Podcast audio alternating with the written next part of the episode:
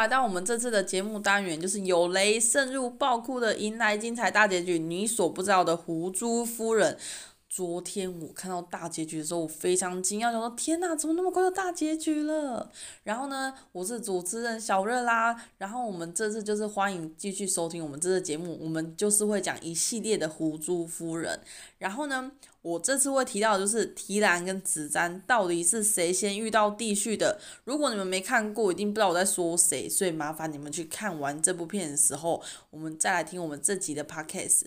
到底方建民的结局是死或是活？还有就是方海是到底爱而不得，还是有情人终成眷属呢？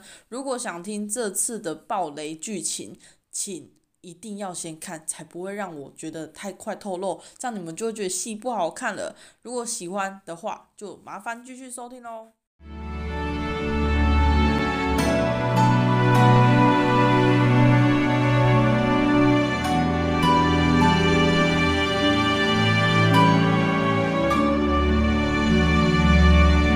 迎来了我的来宾，叫做，Hello，我是 Ashley，对，就是 Ashley。然后就是因为我们两个都非常热爱古装剧，所以就是一定要一起来介绍，因为呢，这样才能蹦出新火花。其实这部片呢，真的很好看，但是因为它小说跟它的电视剧的呃内容真的是不太一样，所以我们就非常好奇的查了非常多的资讯。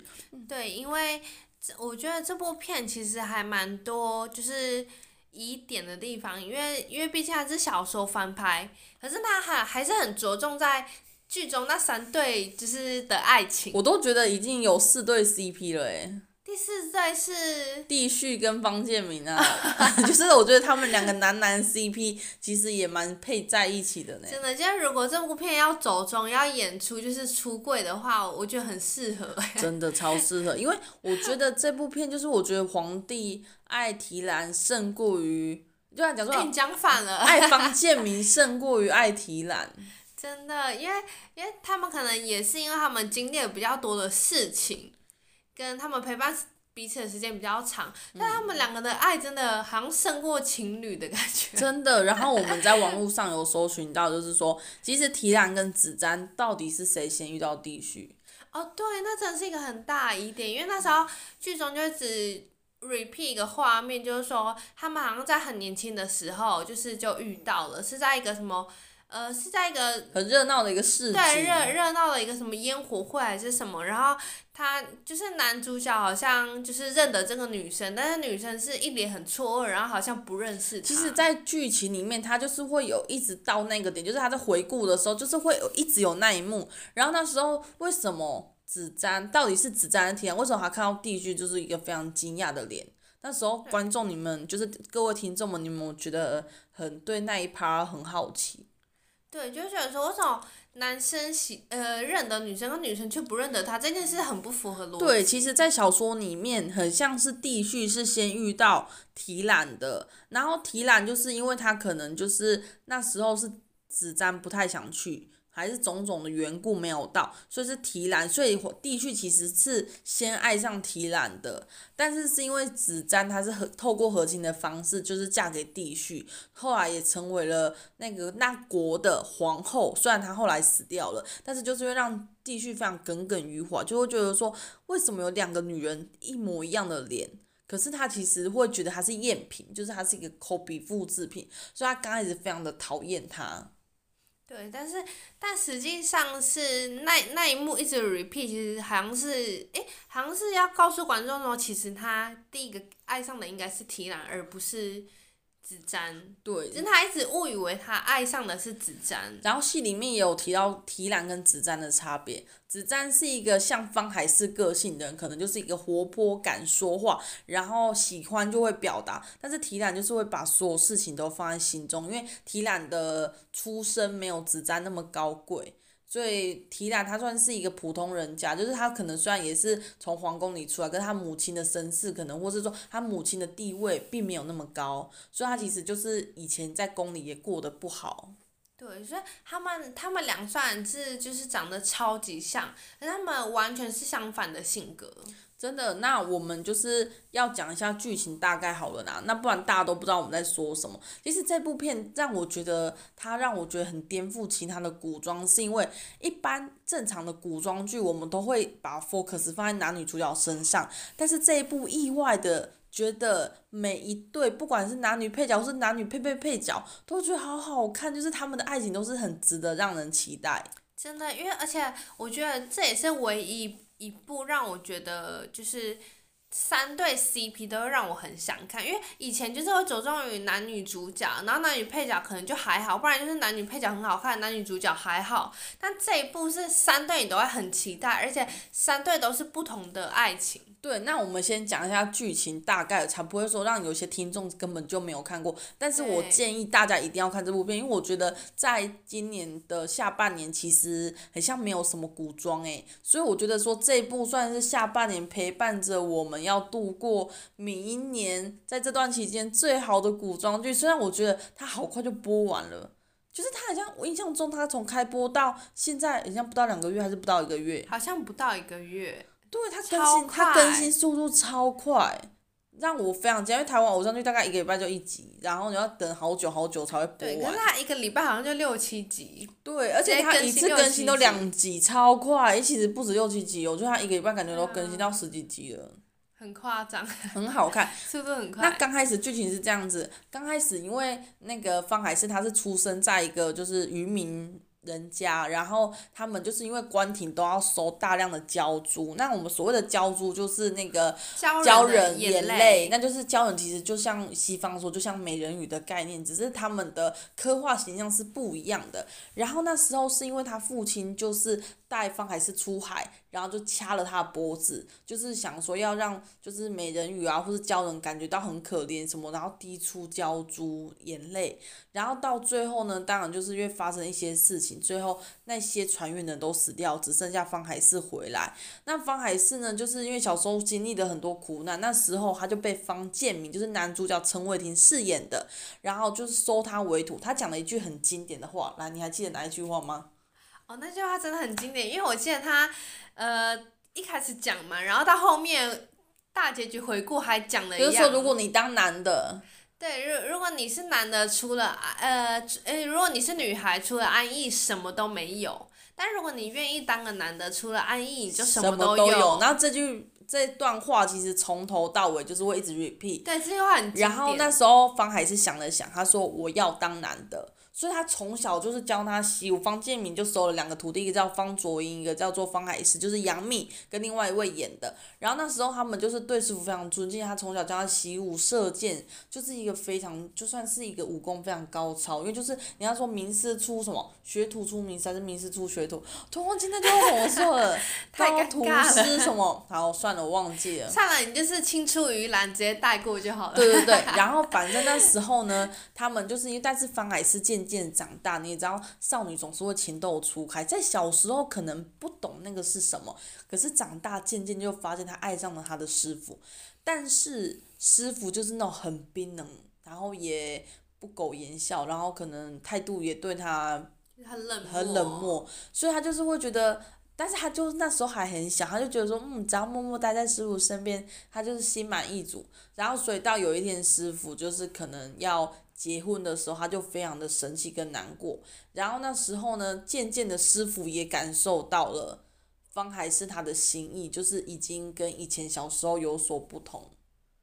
然后其实我觉得方卓云其实他一直就是方卓云在里面饰演的是杨幂的哥哥，他其实一直都有觉得他妹妹应该喜欢师傅。然后有一天他就很生气，他就说：“嗯、你为什么每次都要说侍奉师傅？师傅明明就大我们没几岁。”因为他就是会很计较，说他其实也没有大我们十几岁以上啊，为什么我们一直要说什么，要一直就是以后可能要孝敬他？可是问题是，他可能就像一个哥哥一样，可能大我们几岁以上而已。然后那时候他对他的爱意就是越见越浓，但是那时候呢，男主角其实他有一些苦不能说，因为他们家族就是一个。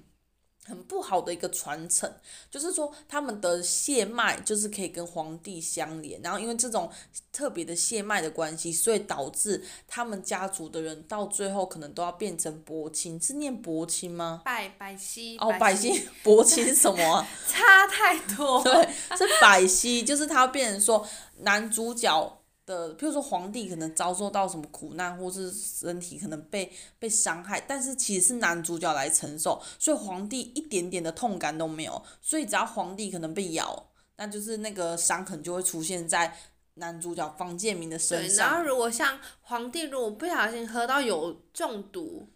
然后就会变成是那个方建民中毒，然后皇帝是没事的哦，所以皇帝其实不会感受到任何的痛或等等。然后所以那时候皇帝就更加的讨厌方建民，因为他会很讨厌方建民的原因，是因为他觉得说他人生活着。一点意义都没有，因为在某嗯，在一场战争之中，他失去了他的爱妻，然后就是因为他失去他爱妻，然后因为男主角希望皇帝可以继续活着嘛，他就是他施行的那个那叫什么啦？施行的那个什么西？百西。百西，对，我就一直觉得那个名词非常难记。其实其实那个字很很特别，就是它是一个木，然后一个白色的白，应该要念伯，但他们念白。对，我就一直记得伯钦很奇怪，然后他们其实我不知道真实有没有这种名词，但是也有可能是从小说来的，这个不得而知。有可能是自己创造。对，然后他就是那时候是因为这个缘故，所以导致说男主角他哎不是男主角是皇帝叫做帝旭嘛，他在里面就是有一个他深爱的皇后，然后因为失去了这个皇后之后，他就是觉得说他人生活着一点意义都没有。每天都是这种过这种痛苦的日子，然后呢，皇帝早上看起来很正常哦，他晚上就啼笑，他就整个啼笑。他晚上就会开始痛哭啊，然后他的房间还挂着他最心爱的那个爱妻的画。对，然后他就是对他旁边的侍卫啊，就是说一直骂啊，然后一直就是他就会整个像我早上像个正君子，晚上像疯子的概念。对。对，然后但是。可是，可是他们的爱情也算是蛮好看，因为因为因为。就是弟旭跟他那个爱情，其实就有一点像那个霸道总裁的爱情。真的。对。可是那个是透对提兰啊，前我们还没讲提兰呢。对，后面好好你先讲。然后后来呢，其实就是他就是因为非常的痛苦，所以他其实就会去借由去惩罚方建民的方式，就是那时候方建民就是有一个那个驻年这个国家。哦，他又要带公主来和亲了，然后那时候，嗯，皇帝是百般的不愿意让她进宫，因为他心心里只爱的子瞻这个皇后，但是因为方建民就是把她迎接入宫，然后迎接入宫的时候，皇帝非常生气，就是想尽办法惩罚他跟惩罚他的徒弟，因为说真的，我刚开始在前几看我也看不懂，我说他那么为什么要那么生气？那你看到后面快结局的时候才知道说他人。一生只爱了一个女人，那个女人就是皇后。那你今天就是，如果你找一个女人，就是你要和亲一个女人进来，OK？你为什么要找一个一模一样的？然后因为一模一样，所以皇帝更痛恨了。他觉得你就是赝品，就是假的。然后不但你是假的以外，你的说话虽然跟之前的皇后是不太一样，但是你就会觉得说，看那张脸就是生气，就是觉得很可恨。对，而且。而且，你如果你找了不同的人，他还可以转移目标，但是就是长了同一张脸，所以就会想起一些不好的回忆。对，然后他就故意那个那时候那个女生又常常会故意要装扮子瞻的样子，就是皇后，然后他就让她更生气的，就觉得说他根本就是故意来激我的。然后中间呢，我们先讲一下就是。呃，陈伟霆跟杨幂的爱好了，然后最后就是因为他们两个常常就是那时候方海市他也变得越来越勇敢了，他就跟师傅说：“师傅，我喜欢你。”然后还涌上去吻师傅哦，然后师傅一生气就把他推开，但是师傅虽然把他推开，但是心里也是有苦难言。但是到最后他们两个就是很可惜，应该是没有在一起，就是中间发生很多事，然后后来因为男主角也中毒了。中毒之后，他就渐渐的想要表达他对女主角的爱，就是后来他有找到解毒方法之后，他想要表达女主角的爱，可是他们两个真的爱没有多久，就男主角就因为。一些因故而死亡，我们等一下要继续把那个故事讲清楚。然后说就说嗯，好可惜哦。然后我们就是要来讲那个皇帝跟提兰的爱。他刚开始其实也不太能接受这个女孩子，但是渐渐的他发现这个女孩子的贴心，他发现他渐渐的喜欢上她。他们两个虽然是同一张脸，可是个性不相同，而且也是真心待他，但最后结局也是令人悲伤。令人悲伤的原因是因为皇帝也死了，提兰也死。那这段故事我大概跟听众说一下，到底发生什么事，就是。提兰其实他是驻年来和亲的，然后因为驻年这个国家可能在戏里面是演说，他可能不是一个很富裕的国家，或是他说其实他是一个很弱势的国家。对，所以他就是常常很多那种资源啊，都要依靠皇帝，就是大征这个大国。对，大征这个大国，但是因为他常常这样子去祈求去和亲，其实也引发出，就是因为大真也不见得很理会他们，所以他就是非常的生气。他们那个国家就是派了一个。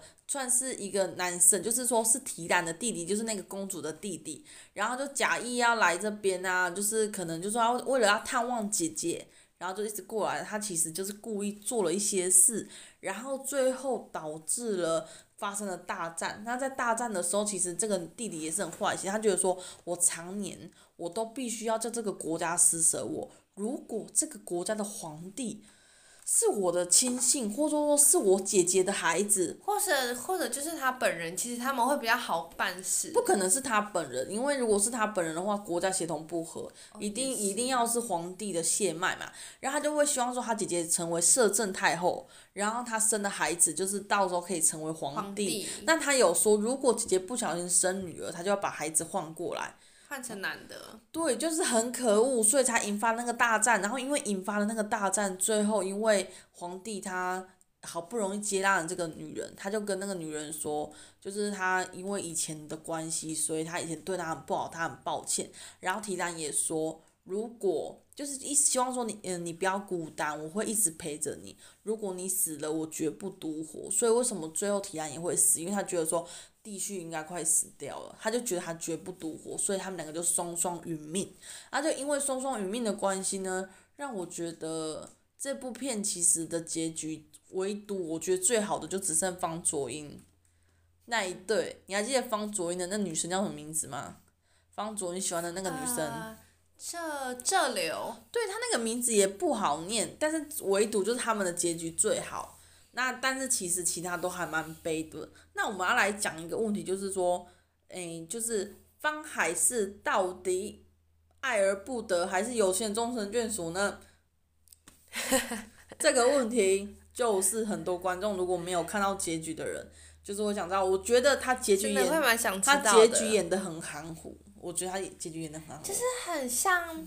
很像有又很像没有，然后最后又来一个大回顾，又来一个回眸一笑，所以就不知道那个到底是女主角在怀念他，还是他真实也没有死，就是一个想象空间。对，其实结局我也是有一点不明白。然后我最近看 Google，我发现也没有那么多的资料，因为小说里是小说里也蛮瞎，小说里是方建明最后自宫会变太监。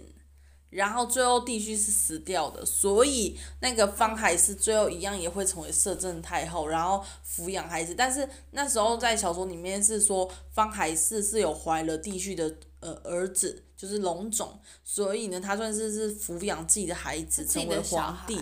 但是在戏剧里面，那个孩子是提兰跟那个弟婿的。对，对，就是在剧中是讲说，因为他是为了呃，因为地区当区当初娶了那个女主角，其实是为了他的好兄弟去保护这个女生，所以他并没有跟他发生关系，也没有就是如果之后他也有考虑要放她自由，所以他就一直都不是他的孩子。对，然后所以那时候其实也有一点看不懂，说如果大家有看到精彩大结局，就知道说其实那时候。很难过，原因是因为提兰跟弟婿惨死，然后惨死之后，他们生那个孩子又不健康，因为可能早产的关系，然后不健康。然后那时候方建民是为了要让这个孩子能存活下去，因为这是唯一的血脉。然后就是因为这个缘故，他又施行了一次白皙。对，我一直忘记那怎么念，就施行了白皙一次。然后呢，因为在施，因为其实施行白皙其实是有风险，不见得说都会那么顺利。然后后来方海士就是赶到的时候，他就觉得说，哎，男主角的眼神啊，感觉就是很疲劳，他就要方海士讲个故事给他听。然后方海士就讲了另外一个故事，讲说，哎，如果我们两个年轻遇到会如何如何如何，就是讲得很开心。然后讲一讲的时候，方建民就说，我有点累了，你不要让我睡太久，你一定要叫醒我。最后就不了了之，最后就是演到那个女主角方海市，然后带着小孩，然后就是那个地旭生的小孩嘛，地旭跟提兰生的小孩，然后一起在就是问他一些问题，然后最后他们有讲到一个问题，所以我就觉得说，到底男主角是死还是活？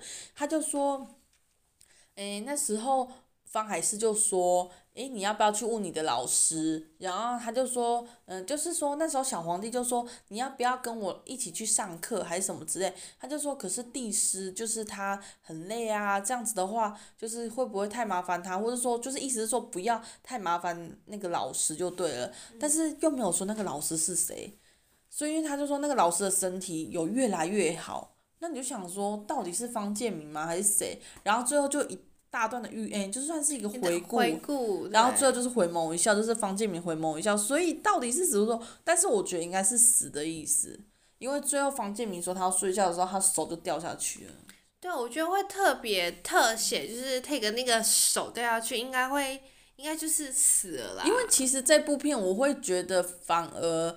杨幂跟陈伟霆很不像男女主角，因为反而男女主角的爱情要最悲痛。可是我觉得最悲痛的爱情是提兰跟地旭，对，反而就是虽然我知道可能方建明就是陈伟霆饰演的可能是死，但是就是他演的很唯美，所以就是很简单的带过，所以你并不搞不清楚。对，因为我觉得，其实其实我觉得。编剧感觉也是想要圆他一个最后的一种，就顺着他的感觉下去演来，因为陈伟霆在里面演的就是一个很唯美、很文青的一个师傅，对，所以他做什么事情都轻轻柔柔的，所以最后结局可能也想要就是一个很很唯美的带过。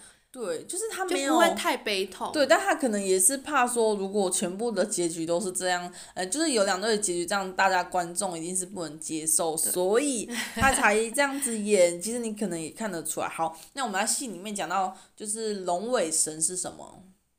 龙尾神，你是说那个在那个哎，提篮对提篮不是都很喜欢用个龙尾神的一个标志吗？就是一个他们的象征。龙尾神的那个项链很像什么，你知道吗？很像，很像以前《海底总动员》有一个。有一种鱼，海马，对，像海马，这长得像海马，超像的，海马嘴巴就像章鱼嘴这样子。对，然后弯弯曲曲的那个身体。对，然后龙尾神其实他们就说那就是鲛人，他们信奉鲛人，因为鲛人可以赶鲛鲨，就是可以保佑这些渔民平平安安、顺顺利利，所以他们就是侍奉这个，他们非常的信念这个，他们觉得这个是非常值得尊重，就像我们一般人都会信奉的基督教啊，或是道教。就是他们的那个民主的信仰。嗯对，尤其是海上渔民更信奉这个，然后再来，厂王和一连串战争到底因谁而来？最后最傻眼的是厂王竟然不是皇帝的亲弟弟。哦，这一幕真的很瞎，真的很瞎。其实那时候我看到最后，我我自己后来明白了一件事：为什么我看这部片那么多的一些战争跟一些事端？那原因就是来自于祝年，因为我前面有说到，因为祝年就是一个。孤立无援的一个国家，他总是需要别人的施舍。那因为他就会觉得，如果我把皇帝杀掉了，那这样子很，或是找一个他们觉得信任的人继位，比如说厂王。其实厂王真实皇帝的弟弟在很小的时候就死掉了。那死因不得而知，他是说溺死，但是事实可能是故意害死的，我们不得而知。那目的就是希望说。他们派一个假的那个帝王过去，然后假设这样取而代之，然后取而代之的话，今天你就得听我的，因为你不是真的龙种啊，你不是龙种真的生下的孩子。嗯，是没有错，只是我觉得会有点，呃，不合逻辑的地方是，如果你是其中一个将军或大臣，就是被替换就算了，今天是皇帝身边的一个就是很亲的亲人。然后，然后就是在讲话过程中、相处过程中，其实很容易露出破绽。因为，呃，其实是因为他说他们很小就没有见面的，所以长大之后习惯不同，可能你也不会察觉。但是他就会教他一些当时在大增可能的一些礼俗啊。可是其实这也不合逻辑啊。假设你去个国家生活久了，你从小时候去，其实很多礼俗你都会学助年，你不会回复你原本的那个国家的样子。对，因为你就不是在那边长大的啊。对啊，所以那时候就是因为厂王被发现，不是假的，是假的，所以他就是皇帝一直下就是想把他赐死这样子，然后一连串的战争到底而来，我刚才想说为什么那么多战争？其实中的战争就是说，就像我前面刚刚提到，所有想要杀帝旭的原因都只是因为。还是资源的补给。对，他想说，只要能控制，所以你看到一连串发生大问题，其实都跟驻年，其实驻年算是一个蛮邪恶的国家。他们其实也是气到了，因为他们每次都派大使来，想要跟公主说话，但其实他们都不知道，其实是公主也跟皇帝说，其实不要再帮助他们国家，因为他们国家就是有一点得寸进尺。对。对，是。有点，有点就是。索取无度啦，他就是会认为说，诶、欸，我每次都要施求你的帮助，不如我就把这个国债类似变成我们的，那就没有这个问题了。对，他们就不再是弱势的一方。对，那小说和戏剧上的差别就来自于说，其实提兰最后在在我在网络上查看的是，提兰最后好像是因为难产而死，然后死前他就是有跟皇帝说，其实你第一次见到是我，不是子瞻姐姐。对，然后第二个就是说，最后方建民就是为了不要一代传承一代都是要做这件事情，做百戏。对，所以他就是自宫就变太监，他就希望不要再有下一代。然后其实女主角是真的，就像我前面说，她是真的生了龙胎，然后就当摄政太后。就是说真的，其实刚看预告片就知道她真的爱而不得。我想到没有结局这么悲惨。对，但是他没有。其实我觉得最悲惨的爱情真的是提篮那一对啦，因为其实我终于能明白说为什么后来那时候方建明想要再救皇帝的时候，皇帝说我太累了，不要了，因为他人生痛失了两次爱的女人。第一次已经很崩溃了，然后再来一个很像他的，他可能慢慢接受。如果在第二次又没了，又第三次，怎么可能三个都长得一模一样？而且他为什么能接受？他一定会很怕说这会不会是厄运啊？为什么每次结局都是不好的？再加上方建民是真的可以救他，就是再行一次百戏，或是说用别的方式，或是再请鲛人来一次，也是可以救皇帝。可是皇帝不要，他太累了。真的，因为。第第一次他已经很痛苦了，第一次他的那个爱情死掉，他已经很痛苦。那好不容易就是又遇到第二次，就是真的跟他长得一模一样，让他又觉得好像人生又有希望。对，又有第二次就是可以重新爱这个人的机会。对，然后他其实他人生活的最痛苦是他在戏里面也有说到，他觉得当皇帝真的不是一个轻松的差事。你看当皇帝哦，你每天想要在宫中很安逸。然后就像有些书里面有说，他皇宫有的后宫有三千佳丽，可是皇帝其实也是一个很抓雷蛋的角色。假设突然间前方来了急报，又有人要攻占我我国，或是突然间又发生了什么下毒事件，或是说你的爱妻又被下毒，你的孩子就因什么因故而死亡，然后很多皇子其实都活不过十八岁。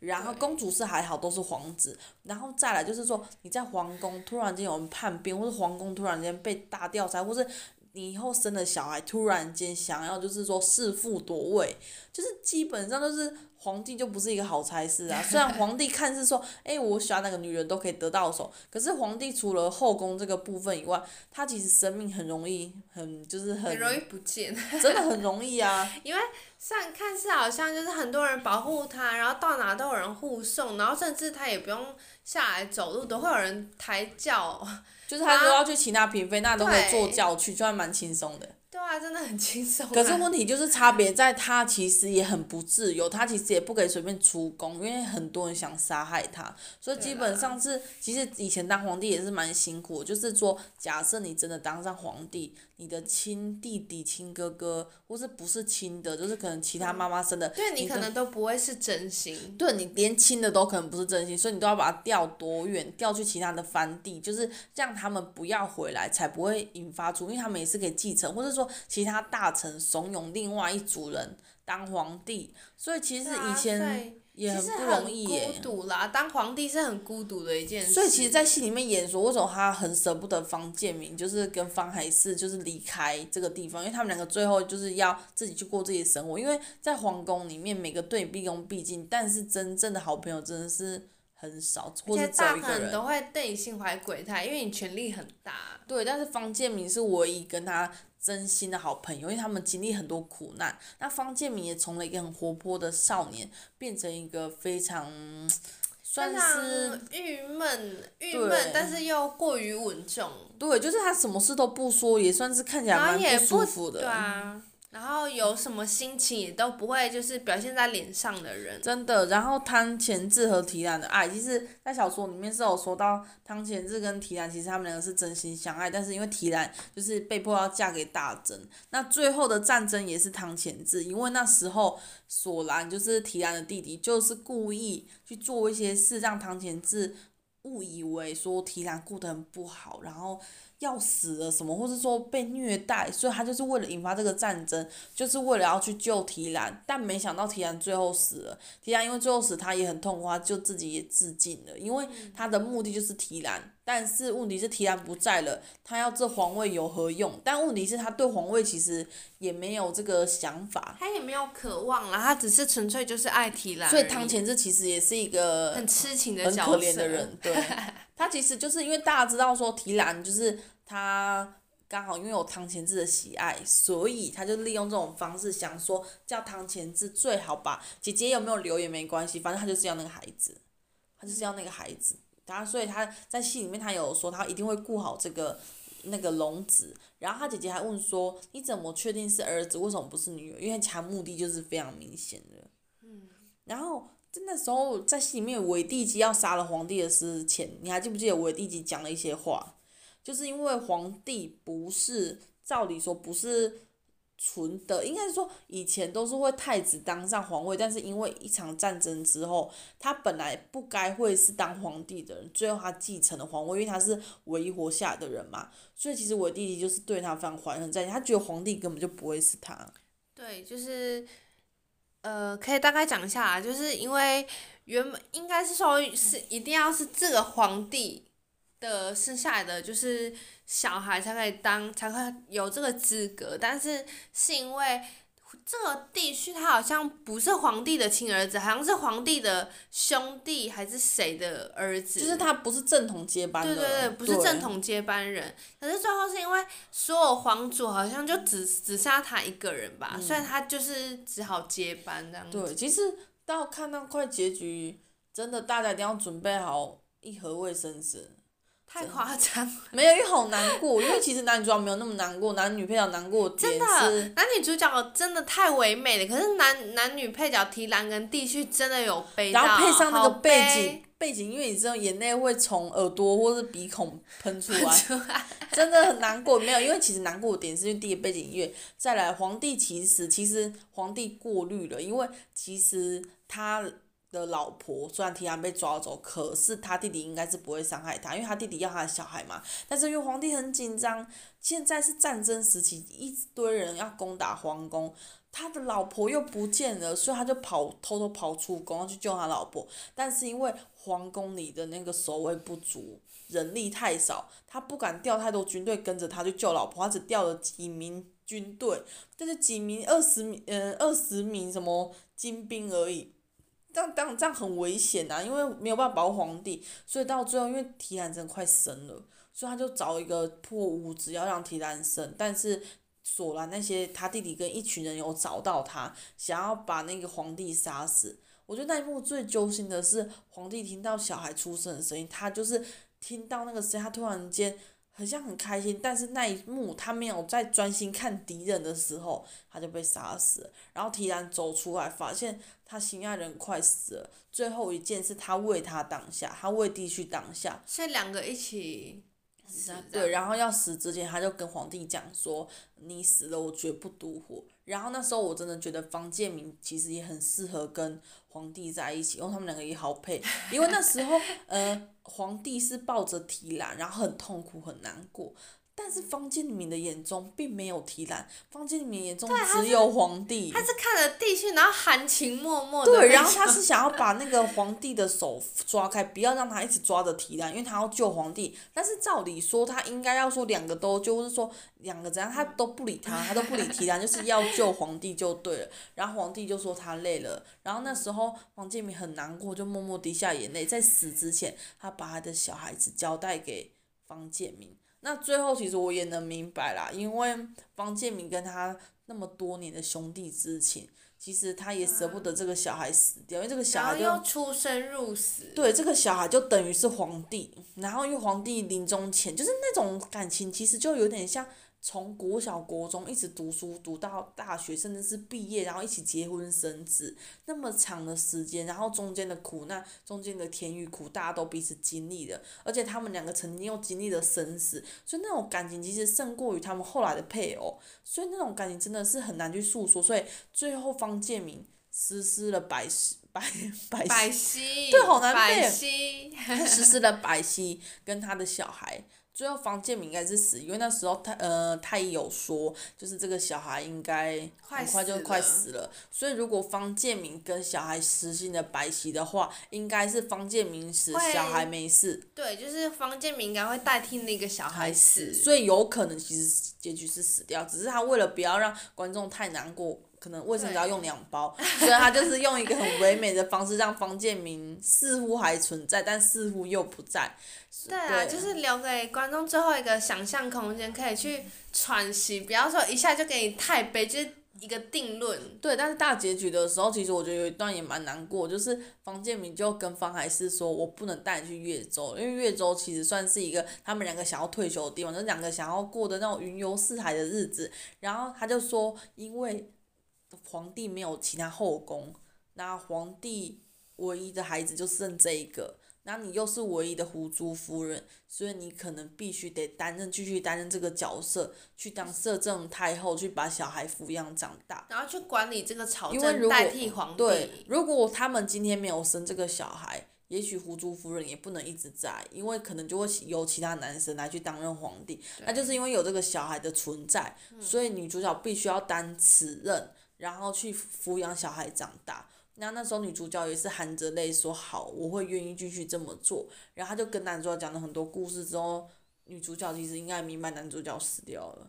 对，我觉得那那个这一部真的好难过哦。